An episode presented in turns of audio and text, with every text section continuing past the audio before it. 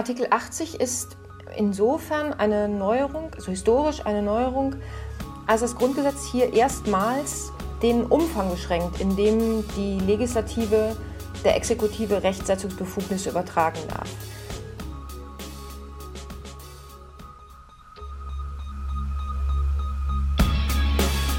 In guter Verfassung. Der Grundgesetz-Podcast.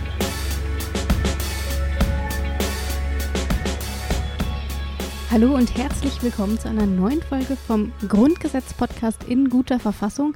Mein Name ist Rabia Schlotz und ich sitze hier bei strahlendem Sonnenschein bei Hajo Schumacher in seiner Grundgesetz-Arbeits-Podcast-Küche. Hallo Hajo. Lieber Rabia, lass es doch unsere Küche sein. Ich gebe gerne ab. Sharing is caring. Insofern nicht meine Küche. Das Oh. klingt so, so besitzergreifend. Aber man muss ja Hiermit schon sagen, gehört du dir die Hälfte dieses Küchentisches. Okay.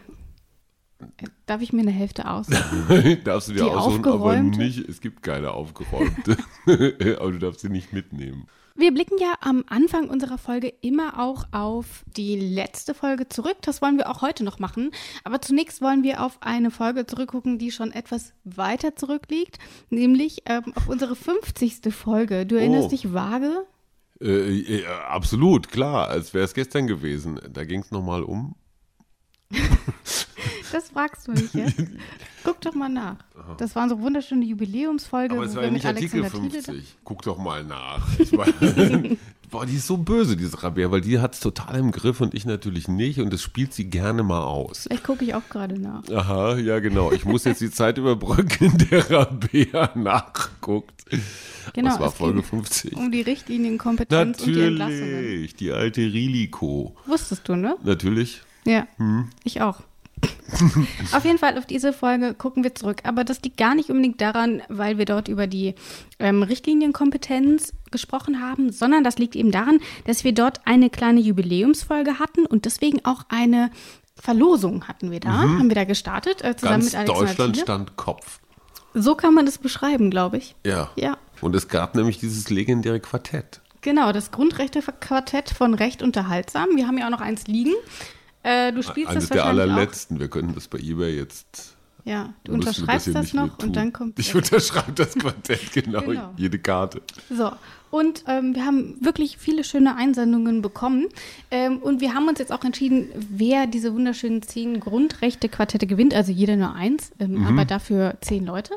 Und wir haben uns auch zurückversichert, ob wir vielleicht mal ein bisschen vorlesen dürfen, was die Leute uns da so geschickt haben. Und, es war ähm, rühren, oder es ist rühren, muss man mal wirklich, wirklich sagen. Es gibt Menschen, die nicht nur dich, sondern sogar mich auf eine Art irgendwie mögen oder gar auf, schätzen. auf eine Art das ist mir zum Beispiel meiner Familie noch nie so Oh gegangen. Gott. Also jetzt Also lies vor. Ich habe das Taschentuch gezückt. Genau. Ich bin emotional jetzt schon sehr aufgewühlt. Bitte. Also zum einen ähm, hat uns zum Beispiel Flavio geschrieben und ähm, Flavio, ähm, wir können das glaube ich schon mal vorwegnehmen, du hast ein Grundrechte-Quartett gewonnen, Glückwunsch. Und du hast uns geschrieben, zunächst vielen Dank für euren Podcast. Ich habe in den letzten 51 Folgen wirklich sehr viel gelernt. Das finde ich ist schon mal ganz gut. Wir auch, Flavio. Wir auch, genau. ähm, und er wird immer mehr zum Grundgesetz-Fan, äh, was Wir bei uns ja auch. tatsächlich auch der Ja, Fall ist. ja. Ähm, Wir entdecken immer wieder neue Sachen und denken, geil, eigentlich gar nicht so schlecht. Und ähm, du hast dir, lieber Flavio, du hast dir deinen Lieblingsartikel mit Artikel 2 Absatz 1 des Grundgesetzes rausgesucht. Er hat das so begründet. Nicht nur, weil ich die freie Entfaltung der Persönlichkeit als sehr wichtig erachte, sondern weil dadurch die sogenannten deutschen Rechte auch für mich als nicht deutscher EU-Bürger gelten. Streng genommen gilt zum Beispiel die Berufsfreiheit aus Artikel 12 für mich nicht, durch die Hintertür von Artikel 2 Absatz 1 allerdings schon. Diese juristische Konstruktion fand ich immer äußerst amüsant. Immerhin kann man mich auch nicht in Deutschland dazu zwingen, dem Beruf meiner Eltern nachzugehen und das ist auch gut so. Und ich finde, das ist so eine, so eine persönliche Begründung auch, ähm, dass es dann eben nicht einfach nur, okay, Artikel 2, das ist aber einfach gemacht, weil Ja. kann sich ja irgendwie jeder drauf berufen, sondern das ist, finde ich, eine sehr schöne ähm, persönliche Begründung dahinter. Deswegen ein Grund, äh, Grundrechte-Quartett schon mal an Flavio. Wir haben aber auch noch eine andere Mail bekommen, die war von Doreen. Ähm, und Doreen, die hat sich äh, nicht für ähm, Artikel 2 entschieden, aber sie hat sich für Artikel 23 entschieden. Du erinnerst dich vielleicht noch, ähm, das war früher der Wiedervereinigungsartikel.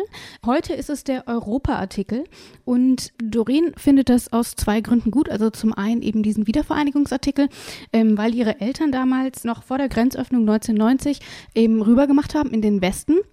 Und sie hat das damals, sie war noch ein Kind und sie fand das dann nicht so cool und hatte irgendwie das Gefühl, die haben sie von ihren Freunden weggenommen, von ihrer Familie. Und heute sieht sie das anders und äh, sie schreibt dazu nämlich, Deswegen ist mein allerliebster Lieblingsartikel der Beitrittsartikel 23 des Grundgesetzes in der ursprünglichen Fassung aus 1949. Da stand drin, wir erinnern uns. Oldies, ne? Also wie Bisschen, ja. Ja, ist toll. Und sie hat geschrieben, ähm, nochmal zur Erinnerung, was da drin stand, dieses Grundgesetz gilt zunächst im Gebiete der Länder Baden, Bayern, Bremen, Groß-Berlin, Hamburg, Hessen, Niedersachsen, Nordrhein-Westfalen und Rheinland-Pfalz, Schleswig-Holstein, Württemberg, Baden und Württemberg-Hohenzollern. In anderen Teilen Deutschland ist es nach deren Beitritt in Kraft zu setzen. Und genau dieser letzte Satz, der ist irgendwie auch das, was sie so ein bisschen daran besonders ähm, bewegt hat. Ein kleiner Satz mit so viel Kraft, schreibt sie, der 2 plus 4 Vertrag und die daraus hervorgehende Aufhebung des Artikel 23 sowie die Neueinfügung des Europa-Artikels in 1992 sind für mich ein Zeichen der Flexibilität dieses Grundgesetzes und diese Flexibilität in den Köpfen der Menschen ist genau das, was wir in unseren aktuellen Zeiten brauchen. Und dann hat sie uns auch noch ein paar Bilder geschickt. Sie reist nämlich mit ihrer Familie sehr, sehr viel mittlerweile. Sie war schon auf, auf ziemlich vielen Flecken auf der Erde und sie hat uns dann auch ähm, ein paar Fotos von ihrer Familie geschickt, ähm, wie sie eben auch diese Ach, Freizügigkeit in Europa tatsächlich nutzen können. Ähm, Ja, und deswegen fand ich auch nochmal eine sehr schöne Moskau Geschichte. Oder was sind das? Ja, ich weiß Ja, nicht so genau.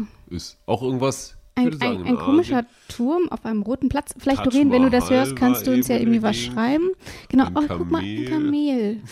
Wirklich schön. Deswegen auf jeden Fall ähm, freut uns Ein natürlich, dass Quartett du, dass Für du Doreen. Genau, freut uns, dass du de- deine Geschichte mit uns geteilt hast und deswegen ein Grundrechte-Quartett an dich.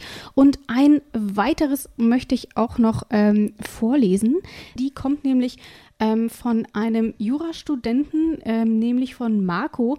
Marco studiert aktuell noch Jura und er hat sich ähm, für Artikel 125a des Grundgesetzes entschieden. Den haben wir hier noch gar nicht besprochen, aber das ist natürlich gar nicht schlimm. Ähm, der liefert nämlich die Begründung auch direkt schon mit. Das heißt, wir verraten noch nicht ganz, worum es geht, aber wir geben schon mal einen kleinen Ausblick. Ähm, willst du das mal vorlesen? Das, die Schrift ist groß genug. Alles Hier, so dieses. Für mich als Jurastudent fast fertig, ich denke mal mit dem Studium, ist der Artikel 125a insofern besonders, als er eine gewisse Vielschichtigkeit aufweist. Erstens Klausurrelevanz. Mhm. Regelmäßig ist in Klausuren, die das Versammlungsgesetz zum Gegenstand haben, zu zeigen, dass man diesen Artikel kennt. Die Frage nämlich, ob der Bund überhaupt die Gesetzgebungskompetenz zum Erlass des Versk hat, ist über Artikel 125 AGG zu lösen. Versammlungs. Genau, Versammlungsgesetz. Genau. Zweitens Systemverständnis. Dieser Artikel ist außerdem durch seine Verweisungstechnik ein Hinweis darauf, ein außerdem streichen wir, lieber Marco, worauf es meiner Meinung nach in der Juristinnenausbildung wirklich ankommt. Man lernt keine Paragraphen auswendig, sondern man erarbeitet sich ein möglichst breites Systemverständnis. Nur so kommt man zu der Erkenntnis, dass Jura gar nicht so, so trocken ist, wie man so oft hört. Ende des Werbeblocks. Ich bin da sehr bei Marco dran, weil er dieses Paragraph so und so hat zu tun mit Paragraph so und so, bezieht sich daraus, ist abzuleiten folgendes, da hat er völlig recht. Es geht nicht darum, einzelne Paragraphen zu lernen, es geht darum, ein System zu lernen, ein, ein, ein Zeichensystem. Sehr schlau. Und drittens sagt Marco noch, oder soll ein Fingerzeichen heißen, dass ich die Klappe halten soll? Nein, drittens sagt Marco, Grundrechte, Föderalismus, Demokratie. Schließlich verweist Artikel 125a in seiner unscheinbaren Art, also so wie wir, und an seinem unscheinbaren Platz auf die zentralen Aspekte unseres Grundgesetzes, nämlich auf die Grundrechte oh, sowie auf die föderale Ordnung unserer Demokratie. In der Hoffnung, dass auch meine Begründung überzeugen konnte. Aber Marco, ich würde mal sagen, mehr als das, oder? Also eben, er hat uns ja nicht nur eine Begründung, sondern gleich drei geliefert. Und, und vor allen Dingen aus völlig, unterschied, aus völlig unterschiedlichen äh, Gegenden. Ne? Also Ja. aus der ganz praktischen Studierendengegend, also muss man für eine Klausur kennen, Ja. bis hin zum, oh, guck mal, so Lernverständnis, also fast äh, philosophisch und dann nochmal so ganz praktisch juristisch. Marco, ich würde mal sagen, also wenn das nichts wird mit der juristischen Karriere, ne? also äh, so viel drauf wie der Thiele hast du jetzt schon. Aber du kannst ja sehen, ähm, selbst wenn es nicht ganz klappt, du kannst trotzdem noch Grundgesetz-Podcasts machen. Von daher ähm, auch ein Grundrechte-Quartett an äh, Marco. Ähm, wir werden jetzt nicht alle vorlesen. Es gibt natürlich noch ähm, andere Einsendungen äh, und alle Gewinner werden dann von mir per Mail ähm, darüber informiert, dass sie ein Grundrechte-Quartett gewonnen haben. Ähm, dann schickt ihr uns die Adresse und dann schicken wir euch im Gegenzug die Grundrechte-Quartette zu. Mhm. So, das also zu unserer Verlosung. Es hat wirklich Spaß gemacht und es hat mich wirklich gefreut, da so viele ganz unterschiedliche Artikel und auch Begründungen zu lesen. Man Deswegen- hat sich Gedanken gemacht draußen im Lande. Ja, Toll. Finde ich schön. Super. Genau. Das also zu unserer wunderschönen Verlosung, die wir jetzt hiermit auch offiziell beenden wollen. Jetzt aber noch, bevor wir dann aktuell auch wirklich in unsere heutige richtige offizielle Folge starten, blicken wir noch kurz in die letzte Folge zurück. Da haben wir über Artikel 79 gesprochen. Ähm, da kennen wir sicherlich alle noch die Ewigkeitsklausel, die wohl berühmte Ewigkeitsklausel, die eben in diesem Artikel 79 drinsteht. Und wir haben da mit Horst Dreier gesprochen ähm, und der sagt eben auch, also die Ewigkeitsklausel besagt, dass bestimmte Artikel eben nicht geändert werden dürfen des Grundgesetzes. Da darf der Kern einfach nicht verändert werden. Aber bei den anderen Artikeln ist es eben durchaus möglich. Aber Horst Dreier findet, dass, der, dass die Grundgesetzänderungen in Deutschland eigentlich viel zu leicht gehen und man das ändern müsste. Und warum er das findet, ähm, das erklärt er nochmal kurz in unserem Rückblick. Es gibt eine interessante vergleichende Arbeit eines amerikanischen Politikwissenschaftlers. Der hat einen sogenannten Index of Difficulty erstellt. Index of Difficulty bedeutete, er hat sich die Verfassungen von, ich weiß nicht, weit über 100 Staaten angeschaut, hat geschaut, wie kann man denn nach deren Regeln die Verfassung verändern und wo ist es denn besonders schwer und wo ist es besonders leicht. Und komischerweise bekommt bei ihm Deutschland einen hohen Index of Difficulty. Warum? Der ist Amerikaner. Und als Amerikaner denkt er natürlich an seinen Kongress, ans Repräsentantenhaus und an den Senat. Denn diese 100 Senatoren agieren alle völlig selbstständig und eigenständig und kümmern sich ganz selten um irgendeine Parteilinie, sondern sie haben ganz ihre eigenen Interessen. Bei uns hat sich aber im Laufe der parteienstaatlichen Durchdringung des politischen Gemeinwesens diese Hürde als gar nicht sehr hoch erwiesen, weil es völlig klar ist, wenn die Spitzen der großen politischen Parteien sich einig sind, dass sie das Grundgesetz ändern wollen, dann kriegen die in letzter Zeit ein bisschen schwerer, aber lange Zeit relativ leicht im Bundestag eine Zweidrittelmehrheit zusammen. Und da die Landesfürsten eben nicht so eigenständig sind, sie sind gar keine Fürsten, sie sind eben auch Mitglied der jeweiligen Parteien, dann wird gewissermaßen über den Bundesrat durchregiert. Und das macht es relativ leicht, weil es eben die gleichen Faktoren sind, die auch die normale Gesetzgebung beherrschen. Nur, dass man jetzt eine Zweidrittelmehrheit braucht. Aber wegen der parteienstaatlichen Durchdringung von Bundestag und Bundesrat hat sich diese Hürde eben im Laufe der Jahrzehnte als eine sehr niedrige erwiesen. Diese Diskussion auch damals schon, ähm, als ich mit ihm gesprochen habe, ich habe ihn in einem Hotel in Leipzig getroffen und wir haben noch mal ein bisschen über Artikel 79 geschnackt und ähm, die fand ich da auch schon ganz interessant, ähm, insbesondere eben, weil das sicherlich auch was ist, womit man sich so im Alltag gar nicht beschäftigt und schon gar nicht als Nicht-Juristin oder du als Nicht-Jurist, ob Grundgesetzänderungen vielleicht zu leicht sind, weil ich dachte auch immer Zweidrittelmehrheit, das ist Ganz schon eine viel. hohe Hürde. Ja. Ähm, da muss man sich auch irgendwie erstmal einig werden und so. Aber wir haben ja auch gesehen, das Grundgesetz wird eigentlich ja nicht äh, in jeder Sitzung, aber durchaus Mhm. regelmäßig auch geändert. Ähm, ob das zu viel ist, darüber lässt sich streiten. Da ist sicherlich auch die Rechtswissenschaft äh, nicht ganz einig. Ähm, aber wie gesagt, Horst Dreier findet, dass das alles ein bisschen zu viel geht. Ein anderes Thema, mit dem man sich wahrscheinlich auch nicht in seinem Alltag beschäftigt, neben den Grundgesetzänderungen aus der letzten Folge, sind die Rechtsverordnungen. Ähm, um die geht es nämlich in dieser Folge. Wir besprechen nämlich Artikel 80. Was das ist und wieso das überhaupt wichtig ist bei uns im Alltag und was das Grundgesetz dazu zu sagen hat, das besprechen wir in dieser Folge und zwar mit Ann-Kathrin Kaufhold von der Uni München. Professorin Dr. Ann-Kathrin Kaufhold ist eine deutsche Juristin. Sie war von 2012 bis 2014 wissenschaftliche Mitarbeiterin am Institut für Staatswissenschaft und Rechtsphilosophie unter Bundesverfassungsrichter Andreas Voskuhle. Außerdem hat sie für ein Semester den Lehrstuhl von Professor Dr. Christoph Möllers vertreten, der auch schon in diesem Podcast zu hören war. Seit 2017 aber hat Kaufhold ihren eigenen Lehrstuhl inne, nämlich den Lehrstuhl für Staats- und Verwaltungsrecht an der Ludwig-Maximilians-Universität München. Für ihre Lehre dort ist sie außerdem mit dem Lehrinnovationspreis ihrer Uni ausgezeichnet worden. Seit vergangenem Jahr ist sie darüber hinaus Mitglied des Arbeitskreises Finanzmarktgesetzgebung beim Bundesministerium der Finanzen. Mit ihr also werden wir heute über die Rechtsverordnungen sowie alles andere aus Artikel 80 ähm, besprechen. Den Anfang machen wir aber natürlich immer erst mit dem Artikel selbst. Was steht in Absatz 1 drin? Wir hören rein. Absatz 1. Durch Gesetz können die Bundesregierung, ein Bundesminister oder die Landesregierungen ermächtigt werden, Rechtsverordnungen zu erlassen. Dabei müssen Inhalt, Zweck und Ausmaß der erteilten Ermächtigungen im Gesetze bestimmt werden. Die Rechtsgrundlage ist in der Verordnung anzugeben. Ist durch Gesetz vorgesehen, dass eine Ermächtigung weiter übertragen werden kann, so bedarf es zur Übertragung der Ermächtigung einer Rechtsverordnung. Hä? Fragezeichen. Also allein der Satz, so bedarf es zur Übertragung der Übermächtigung einer Rechtsverordnung. Ich habe mal gelernt im Schreibseminar, dass Worte, die mit ung aufhören, also Übertragung, Ermächtigung, Rechtsverordnung, immer so substantivierte Verben sind und der Verständlichkeit nicht zuträglich sind. Und das Gefühl hast du jetzt auch? Also, ich weiß, dass das Thema Ermächtigung und Verordnung extrem heikel ist, weil wir hier auf einem Gebiet sind, das Grundgesetz auszuhebeln, ohne das Grundgesetz zu ändern.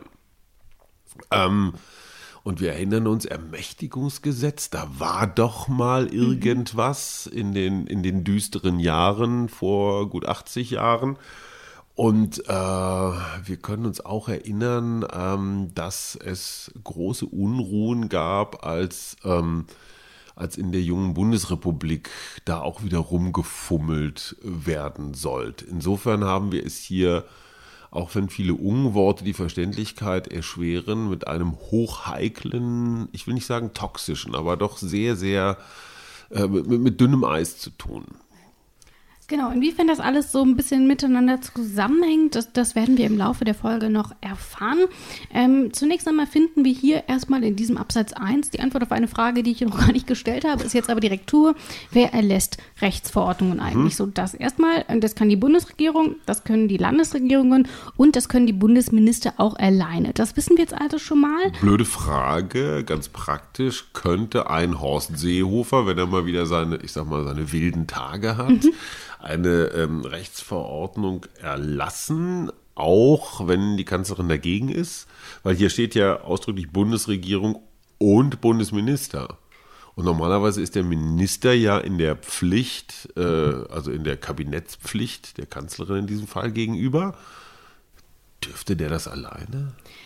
Der Minister darf das alleine, solange er vom Bundestag ermächtigt wird. Also das heißt, Okay. der Bundestag gibt ihm den Auftrag und Mhm. wie das genau funktioniert, das hören wir gleich im Laufe der. Folge noch. Ähm, aber du sagst es schon, der Bundesminister kann das eben auch alleine machen und braucht dafür nicht immer zwangsläufig die Bundesregierung als Gesamtheit. Mhm. Zunächst aber sollten wir vielleicht klären, wir wissen jetzt erstmal, wer diese Rechtsverordnungen überhaupt erlassen kann.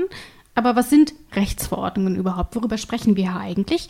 Und wie grenzen sie sich eben auch von Gesetzen ab? Wenn Artikel 80 von Gesetz spricht, dann meint es Parlamentsgesetze des Bundes, also Gesetze, die vom Bundestag nach den Vorschriften des Grundgesetzes erlassen wurden. Und Rechtsverordnungen sind solche rechtlichen Vorschriften, die eben nicht vom Bundestag, also von der Legislative, sondern von der Exekutive erlassen werden, nachdem der Bundestag die Exekutive dazu ermächtigt hat, ein Gesetz zu erlassen. Die Exekutive kann eben solche Rechtsverordnungen erlassen. Das ist das, was wir eben schon besprochen haben, wenn der Bundestag sie eben lässt. Das, heißt, er gibt Macht ab, der Bundestag, Genau. bewusst. Genau, das ist genau der Punkt. Normalerweise ähm, ist ja der Bundestag dafür zuständig und der Bundestag erlässt die Gesetze auch nach wie vor. Ähm, aber es da, hat dann eben die Möglichkeit, bestimmte Bereiche an die Exekutive abzugeben, also an die Bundesregierung, an die Bundesminister, an die Landesregierungen. Was glaubst du denn? Welche Vorteile hat denn so ein Verfahren, Hajo? In erster überlegst- Linie denke ich mal Tempo, weil es geht schneller. Ähm, ich könnte mir vorstellen, dass es gerade so in außenpolitischen Bereichen, wenn es um, keine Ahnung, EU-Verhandlungen, vielleicht auch äh, militärische Auseinandersetzungen geht, dass dann der Bundestag sagt, komm hier, ähm, manchmal ist äh, äh, zügiges Entscheiden wichtig. Wir stehen auf eurer Seite. Wir, Vertrauen ist ja ein ganz wichtiges Thema, ne? weil wenn der Bundestag sein Kernrecht, nämlich die Zustimmung zu irgendwas, weggibt, dann muss schon, das, das machst du nicht, wenn der Kaffeeautomat nicht funktioniert. Also es ist, sind immer kritische Situationen, von denen wir reden, wenn der Bundestag so weit ist, dass er das macht. Vorteile, wie gesagt, ja, Einigkeit und Tempo. Da sprichst du schon einen sehr wichtigen Punkt an. Ich habe nämlich auch am Anfang erstmal überlegt, warum sollte der Bundestag überhaupt Macht abgeben? Genau. Ähm, aber Tempo ist durchaus ein Argument, sagt Ann-Kathrin Kaufhold. Ganz originär ist die Rechtsetzung Aufgabe der Legislative, also des Bundestages, so sieht es das Grundgesetz vor, aber äh, das Parlament kann die Exekutive einbeziehen und das hat eine Reihe von Vorteilen. Die Exekutive ist, wenn sie selber Recht setzt, ähm, typischerweise etwas schneller, weil das Verfahren ähm, weniger aufwendig ist als das Gesetzgebungsverfahren des Bundestages und kann dann flexibler reagieren auf Bedürfnisse der Praxis. Und sie kann den Bundestag dadurch entlasten. Das kann die Exekutive aber eben nur, soweit der Bundestag sie dazu berechtigt hat. Und das meint ermächtigt. Also soweit der Bundestag ihr die Befugnis dazu erteilt hat und auch nur in dem Rahmen, in dem der Bundestag die Befugnis dazu erteilt hat. Das ist ganz wichtig. Der Bundestag wacht darüber, inwieweit die Exekutive Recht setzen kann. Er bestimmt die Rechtsgrundlage, also er bestimmt die Themenbereiche, in denen die Exekutive Recht setzen darf. Er bestimmt die Ziele, die die Exekutive, wenn sie denn Rechtsverordnungen erlässt, verfolgen muss und bestimmt damit den, im Wesentlichen den Inhalt und die Zwecke der Rechtsetzung durch die Exekutive. Und da spricht Frau Kaufold ja auch schon einen Punkt an. Wir haben es ja eben auch schon gelesen.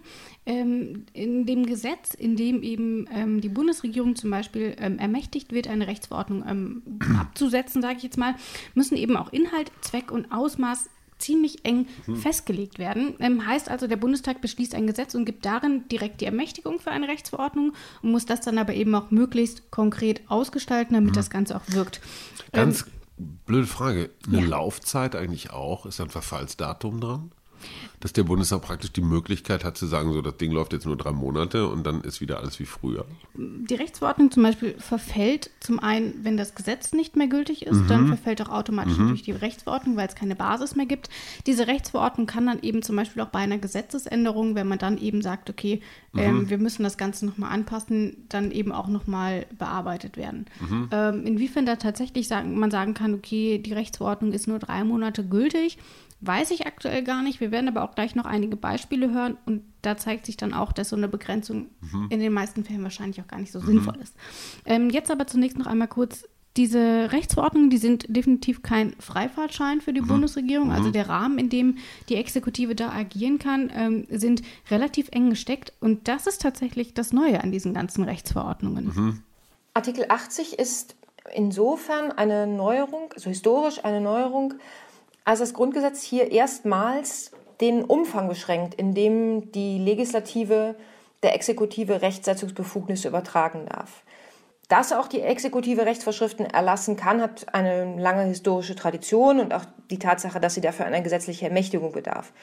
Aber das Grundgesetz ist die erste Verfassung, die ausdrücklich regelt, in welchem Umfang die Exekutive zur Rechtsetzung ermächtigt werden darf oder umgekehrt, welche Befugnisse das Parlament eben nicht delegieren darf. Und das ist in Absatz 1 Satz 2 äh, von Artikel 80 geregelt. Das Parlament muss selber bestimmen, was Inhalt, Zweck und Ausmaß der Regelungen sein sollen, die die Exekutive treffen kann. Grundgesetz reagiert damit vor allem auf Erfahrungen aus der Weimarer Zeit, als äh, die Delegationsmöglichkeiten nicht begrenzt waren und der Reichstag der Exekutive so weitgehende Verordnungsbefugnisse eingeräumt hat, dass die wesentlichen gesetzgeberischen Entscheidungen im Ergebnis durch Rechtsverordnungen getroffen wurden und Parlamentsgesetze nur noch eine untergeordnete Bedeutung hatten. Damit war die Gewaltenteilung, also ein zentrales rechtsstaatliches Prinzip, nicht mehr gesichert, weil das Recht zur Regierung und zur Gesetzgebung faktisch dann beide in den Händen der Exekutive lagen. Mhm. Und das finde ich insofern ganz interessant, weil ich zunächst, als ich den Artikel das erste Mal gelesen habe, dachte, da wird der Bundesregierung oder der Exekutive allgemein ja sehr viel Macht plötzlich übertragen. Mhm. Tatsächlich passiert aber eben mit Artikel 80 genau das Gegenteil, mhm. dass der Exekutive deutlich weniger Macht übertragen so wird, als wir es historisch kennen. Mhm. Das zeigt sich eben auch darin, dass die Rechtsverordnungen ein sehr beliebtes äh, Mittel in der Politik sind. Ähm, ich habe mal mit Frau Kaufel darüber gesprochen, wie häufig gibt es denn solche Rechtsverordnungen Das hätte überhaupt? ich jetzt gefragt, ja. Möchtest du eine, eine, eine grobe Schätzung abgeben? Wie viele im Jahr? Oder Überhaupt. Wie viele existieren? Verordnungen? Mhm. Jetzt gerade? Mhm. Bund und Länder? Alles in Deutschland. Mhm. Du guckst so kryptisch. Das ist ein bisschen wie bei Dalli Dalli. Sag mal eine halt- Zahl. Halt, ja, ich sag mal halt 432. Das ist definitiv zu wenig. Aber es fällt mir total schwer, weil ich Ja, überhaupt eben. kein Verhältnis Soll ich irgendwie habe. 10.000 oder 3 Also ich sagen? gebe dir einen Hinweis, es gibt mehr Rechtsverordnungen als Gesetze. Ach Quatsch. Doch. Also mehrere tausend. Ja. Straßenverkehrsordnung. Genau, Straßenverkehrsordnung, da sprichst du schon einen guten Punkt an. Ähm, und das ist eine von insgesamt plus minus 3500 Rechtsverordnungen. Im Gegenstück haben wir 2000 Gesetze aktuell. Ja. So, ne, alles natürlich nur grobe Richtlinien. Ähm, auf jeden Fall gibt es mehr Rechtsverordnungen, ähm, was eben, glaube ich, nochmal verständlicher wird, wenn man sich anguckt, nochmal ein paar Beispiele. Was sind denn Rechtsverordnungen und was machen die dann tatsächlich auch? Du hast eben die Straßenverkehrsordnung schon genannt ähm, und ich glaube, das ist etwas, das kennen wir alle. Ja. Und ähm, die nämlich wurde in Verbindung mit dem Straßenverkehrsgesetz erlassen. Wir haben es gesagt, das muss immer in einem Gesetz festgeschrieben werden, dass das passiert. Das ist hier in Paragraph 6 in den Ausführungsvorschriften des Straßenverkehrsgesetzes ähm, passiert. Und das stammt eben aus der Originalfassung noch aus dem Jahr 1909. Ähm, und auch die Ver Straßenverkehrsordnung ist schon deutlich älter als die Bundesrepublik und das Grundgesetz. Jeder kennt sie, die Straßenverkehrsordnung. In Paragraph 1 Absatz 1 steht, die Teilnahme am Straßenverkehr erfordert ständige Vorsicht und gegenseitige Rücksicht. Und damit das auch so gut es eben geht funktioniert, folgen anschließend zahlreiche Paragraphen, die die gemeinsame Nutzung der öffentlichen Verkehrsflächen regeln sollen. Wo dürfen Radfahrer fahren? Wo dürfen Autos parken? Wie überholt man richtig? Die Straßenverkehrsordnung ist dabei eine relativ alte Rechtsverordnung. Es gibt sie schon, natürlich nicht in der aktuellen Fassung, seit 1934. Sie geht zurück auf das Straßenverkehrsgesetz. Das wiederum gibt es schon seit 1909, also schon seit 110 Jahren. In der aktuellen Fassung des Gesetzes findet sich auch der Hinweis auf die Rechtsverordnung. In Paragraph 6 nämlich steht Ausführungsvorschriften. Absatz 1. Das Bundesministerium für Verkehr und digitale Infrastruktur wird ermächtigt, Rechtsverordnungen mit Zustimmung des Bundesrats zu erlassen über und dann folgen zahlreiche Regelungen, was alles in der Rechtsverordnung stehen soll. Wir erinnern uns, Inhalt, Zweck, Ausmaß. In der Straßenverkehrsordnung sind übrigens auch die fälligen Bußgelder festgelegt. Und gerade erst hat Bundesverkehrsminister Alexander Scheuer, CSU, angekündigt, diese erhöhen zu wollen. Da sieht man super viel, was dort nochmal sowieso schon ähm, drinsteht, wie es dann in der Rechtsverordnung tatsächlich gemacht werden soll. Das heißt, ähm, wirklich frei ist das in dem Fall das Bundesministerium für Verkehr und digitale Infrastruktur da eben nicht. Aber es muss dann eben umgesetzt werden und dann wird es eben in die Straßenverkehrsordnung umgesetzt. Das ist also Beispiel Nummer eins. Du hast es schon genannt. Ich nehme an, auf das zweite kommst du nicht. Es ist aber tatsächlich ein relativ neues. Gesundheitswesen. Hm, Nicht ganz. Ähm, aber da wird auch noch mal klar, wie das dann tatsächlich noch mal praktisch aussieht. Ich meine, klar, Straßenverkehrsordnung können wir uns alle vorstellen.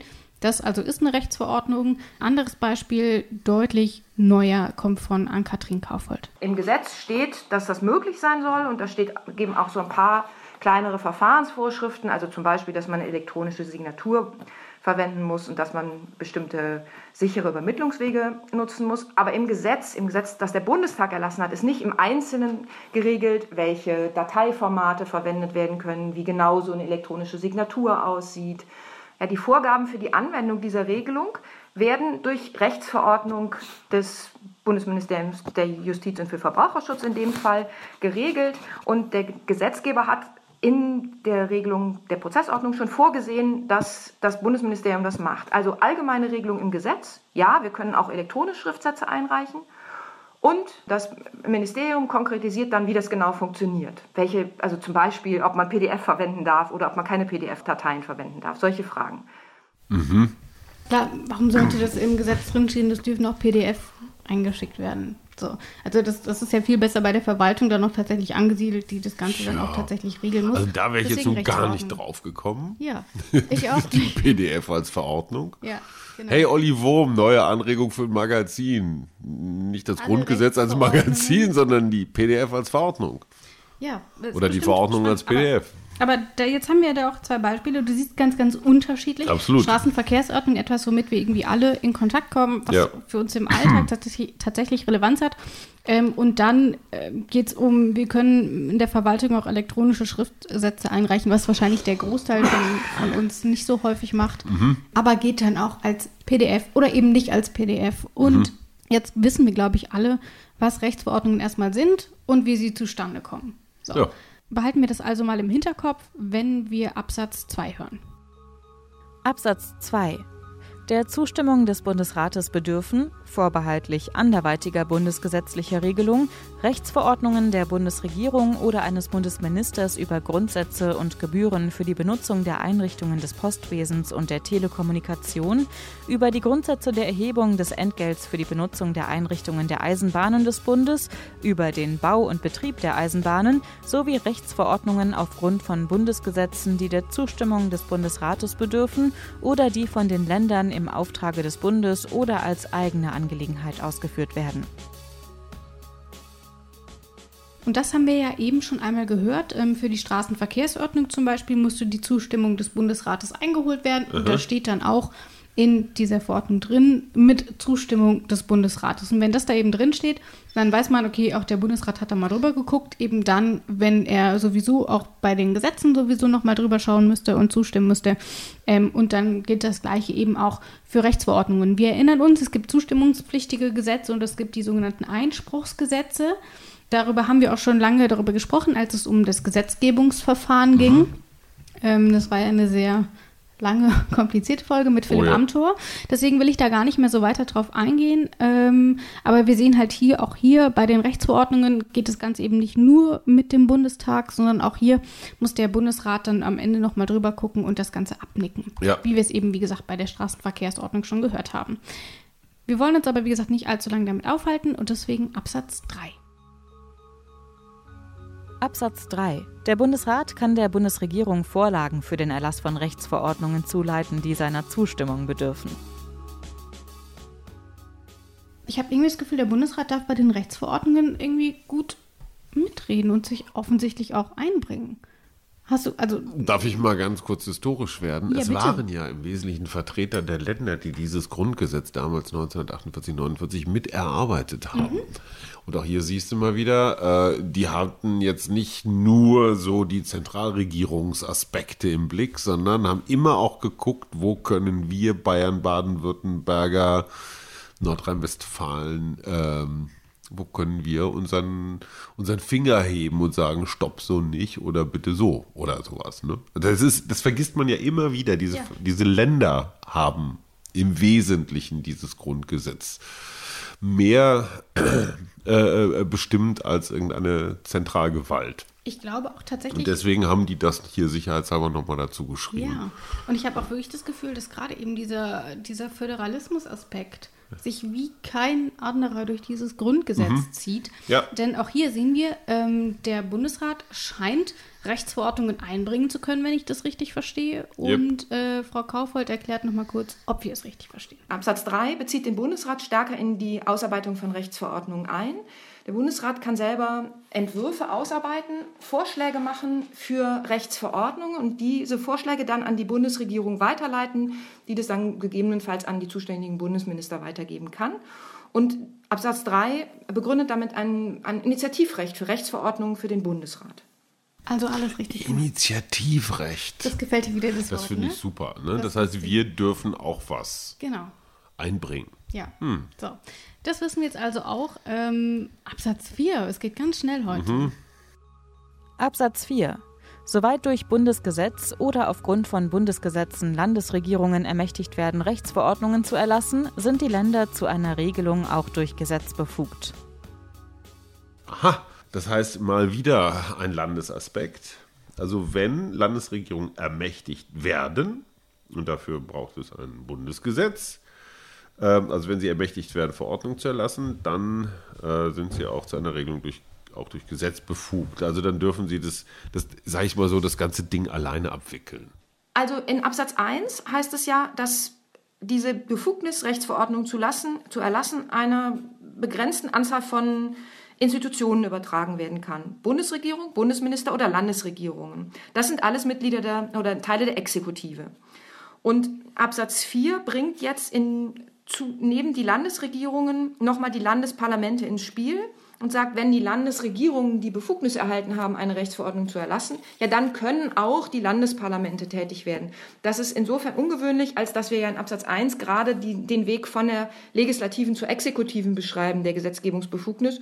Und hier, also Gesetze im materiellen Sinne ist dasselbe wie Recht, Rechtsverordnung, also Rechtsetzungsbefugnis. Und in Absatz 4 die Landesparlamente, also der, der, die Legislative auf Landesebene wieder ins Spiel gebracht wird und gesagt hat, okay, du darfst es auch, du kannst auch von dieser Befugnis Gebrauch machen. Das heißt, das ist tatsächlich quasi nur eine Erweiterung mhm. auch auf die ähm, Landesparlamente, die wir hier im Grundgesetz festgeschrieben haben. Ich habe irgendwie das Gefühl, das ist kein, kein Plauderartikel. Absolut deswegen, nicht. Und deswegen sind wir jetzt auch fertig. Zumal, äh, erstens kein Plauderartikel, zumal ich Cliffhanger ein wenig, aber der 80a, mhm. äh, der auf das Ganze aufsetzt sozusagen. Mhm. Stichwort Spannungsfall. Mhm. Wenn also Liechtenstein zum Beispiel uns den Krieg erklären würde, ähm, das kommt im nächsten.